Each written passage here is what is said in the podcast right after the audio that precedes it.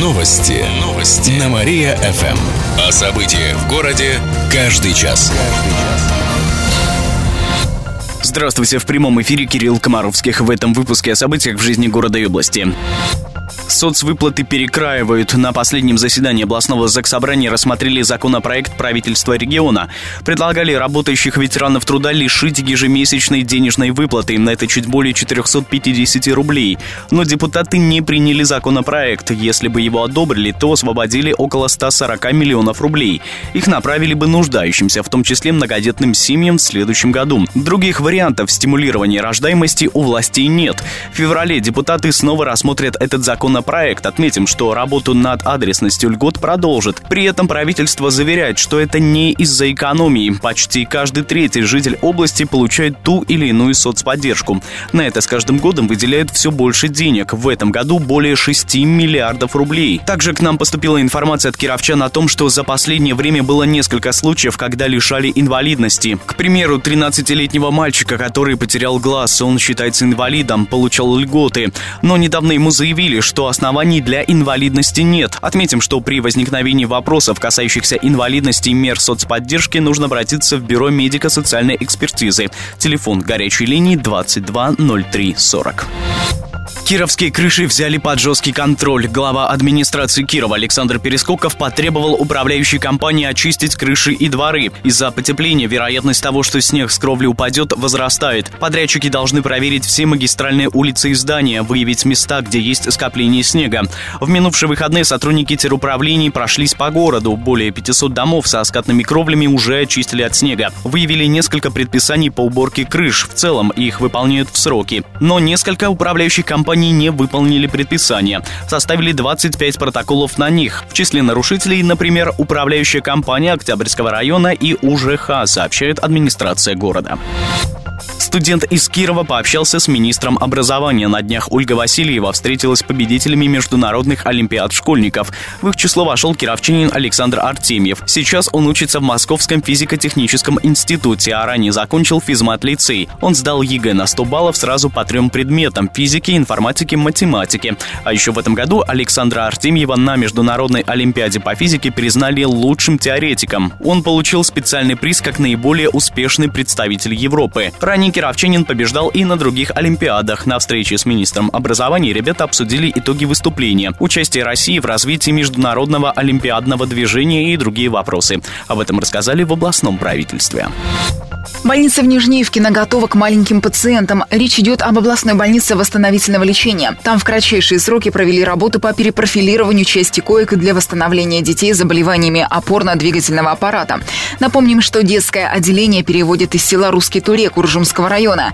Решение по этому поводу было принято в октябре этого года. Так, в Нижнеевкинской больнице провели ремонт. На первом этаже разместятся до 24 маленьких пациентов, которые не могут сами передвигаться. На втором этаже палаты рассчитаны в общей сложности на 50 детей без ограничений подвижности. В областном правительстве добавили, что мебель и медоборудование перевезут до Нового года. В Нижневкино дети смогут проходить реабилитацию, а также курсы воды и грязелечения, массажные процедуры, ЛФК. Также там организуют дистанционное обучение.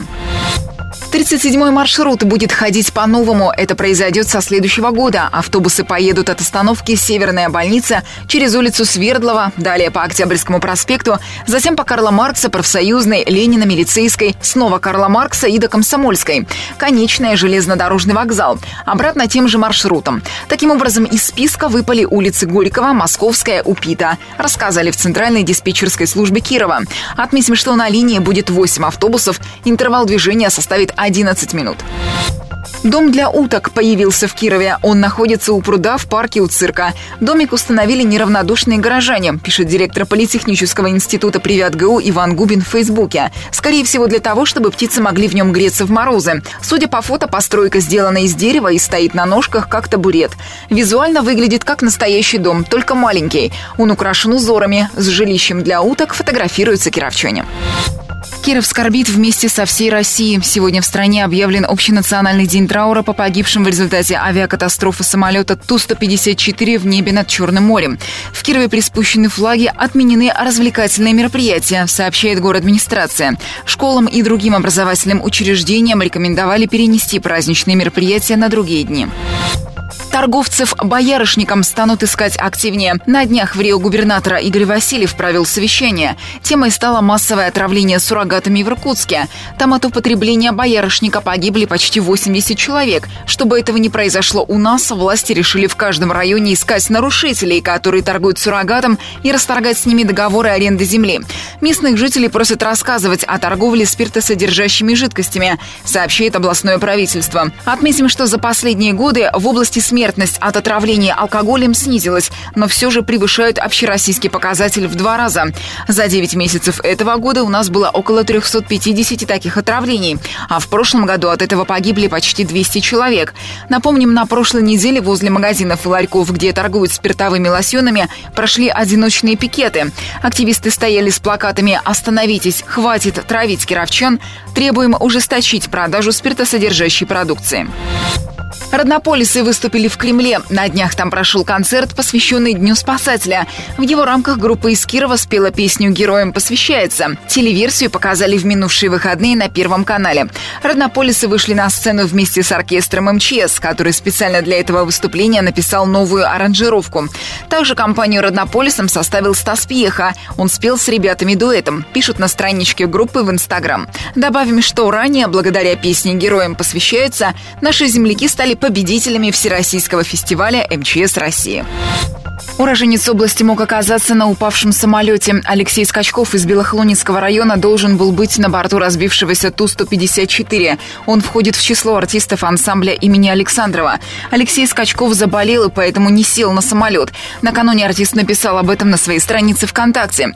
Он объяснил, что с ним сейчас все в порядке и сам он в шоке. Знакомые артиста очень волновались за него. Некоторые пишут, что чуть не посидели. Артист рассказал порталу про город 43.ru, что у всех членов ансамбля было нехорошее предчувствие перед рейсом. Скачков в коллективе уже 6 лет. Ребята, которые летели, были его друзьями.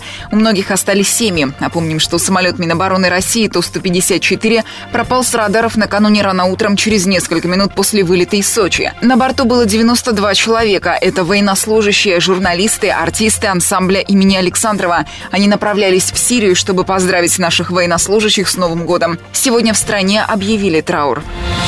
Тысячи кировчан сидели в темноте. Накануне около восьми вечера на юго-западе Кирова отключили электричество. Без света остались порядка трех тысяч потребителей. Это дома на улицах Волкова, Воровского, Конева, Юровской и других. Такая ситуация сложилась из-за того, что повредился электрокабель в земле. Сейчас выясняют, по какой причине это произошло, рассказали в горэлектросети. В соцсетях кировчане шутили, что так поднимают демографию в регионе. А кто-то испугался за свой холодильник, в котором уже хранятся продукты к новому Новому году. Аварийные бригады подключили электричество около 11 часов вечера. Сейчас проблем со светом быть не должно. Родина и «Динамо Москва» забили 11 голов за матч. Накануне в Кирове состоялась повторная игра команд в рамках чемпионата России по хоккею с мячом в Суперлиге. Родина забила за первые 23 минуты матча сразу 5 голов. Первый тайм закончился со счетом 5-0. Во втором соперник начал усиленно атаковать наши ворота. Итоговый счет 6-5 в пользу Родины. Сейчас кировские хоккеисты находятся на четвертом месте в турнирной таблице группы «Запад». Следующий матч Родина проведет в Кирове. Мы примем водник из Архангельска, сообщает на сайте Кировского хоккейного клуба. Предновогодняя неделя будет теплой. По прогнозам метеосайтов, все предстоящие 7 дней температура воздуха в городе будет держаться в пределах минус 5, минус 6 градусов. Самым теплым днем рабочей недели будет среда, обещают до минус 1. 31 декабря будет 0 градусов, а 1 января вообще плюс 1. Все эти дни ожидается пасмурная погода и небольшой снег. Добавим, что в группе «Любительская метеорология ВКонтакте» пишут, что оттепель продлится примерно до 4-5 января, а сам январь в целом будет холоднее нормы на 1 градус. you Вятка получит более 300 миллионов рублей. По распоряжению правительства страны из федерального бюджета 82 региона получат дотации более 33,5 миллиардов рублей. Эти деньги поделят между субъектами, сообщает областное правительство. Нашему региону достанется 305 миллионов рублей. В Министерстве финансов региона отметили, что все средства направят на покрытие дефицита областного бюджета. Новогодние праздники пройдут под контролем спецслужб. С завтрашнего дня и до 9 января полиция, ФСБ, МЧС и другие службы будут работать в усиленном режиме. Силовики станут дежурить круглосуточно, увеличат наряды ППС в местах массового отдыха кировчан. Места, где пройдут праздничные мероприятия, тщательно обследуют кинологи с собаками. Проверят, нет ли подозрительных предметов и взрывчатки. Как рассказали в областном правительстве, порядок будут соблюдать около 2000 сотрудников ОВД, 500 дружинников, 50 сотрудников частных охранных организаций. Старые дома в центре города снесут. Речь идет о квартале между улицами Орловской, Свободы, Ленина, Воровского. Вместо старых зданий построят новые. С застройщиком заключили договор на развитие этой территории. Он заплатил почти 6 миллионов рублей в бюджет города. Под снос попадут 4 дома на Орловской, Свободы и Ленина. Жителей домов, которые собираются снести, расселят. Добавим, что эта территория входит в границы исторического поселения, поэтому есть ограничения по высоте, плотности застройки и другим показателям.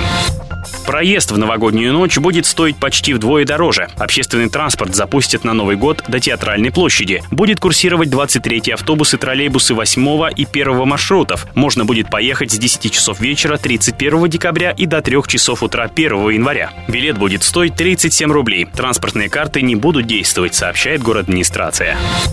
В районе бывшего монастыря запретят строить дома. Речь идет о зеленой зоне в районе бывшего монастыря на Филейке. Ее расширят. Такое решение приняли депутаты Гордумы. Теперь там нельзя будет возводить жилые многоэтажки, но можно вести археологические работы. К слову, их готова организовать Вятская епархия. Об этом ранее митрополит Вятский Слободской Марк сообщил в письме депутатам Гордумы. Также за расширение зеленой зоны высказались местные жители, сообщает город администрация. Кировские школьники поехали на Кремлевскую елку. Сегодня в Государственном Кремлевском дворце пройдет общероссийская новогодняя елка. В этом году на нее отправились более полусотни кировских школьников. Это ребята в возрасте от 8 до 13 лет. Среди них отличники учебы, победители соревнований, конкурсов, дети из социально незащищенных и многодетных семей, а также воспитанники интернатов. Каждый ребенок получит в подарок шарф с символикой Кировской области. Школьников сопровождают взрослые, в том числе медик, сотрудник полиции, педагоги, советник аппарата главного федерального инспектора области. Помимо елки, наша делегация посетит музей «Экспериментариум» и оружейную палату Московского Кремля. На поездку из областного бюджета выделили полмиллиона рублей. Это на питание детей в пути, билеты и экскурсии, рассказали в областном правительстве. В завершении выпуска о погоде в областной столице. Сегодня в Кирове ожидается пасмурная погода, снег. Ветер южный 4 метра в секунду, атмосферное давление 740 миллиметров ртутного столба. Температура воздуха днем минус 5, вечером минус 6 градусов, ночью 5 градусов мороза.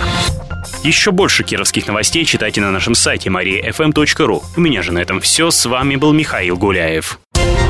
Новости города. Каждый час. Только на Мария-ФМ. Телефон службы новостей 45 102 и 9.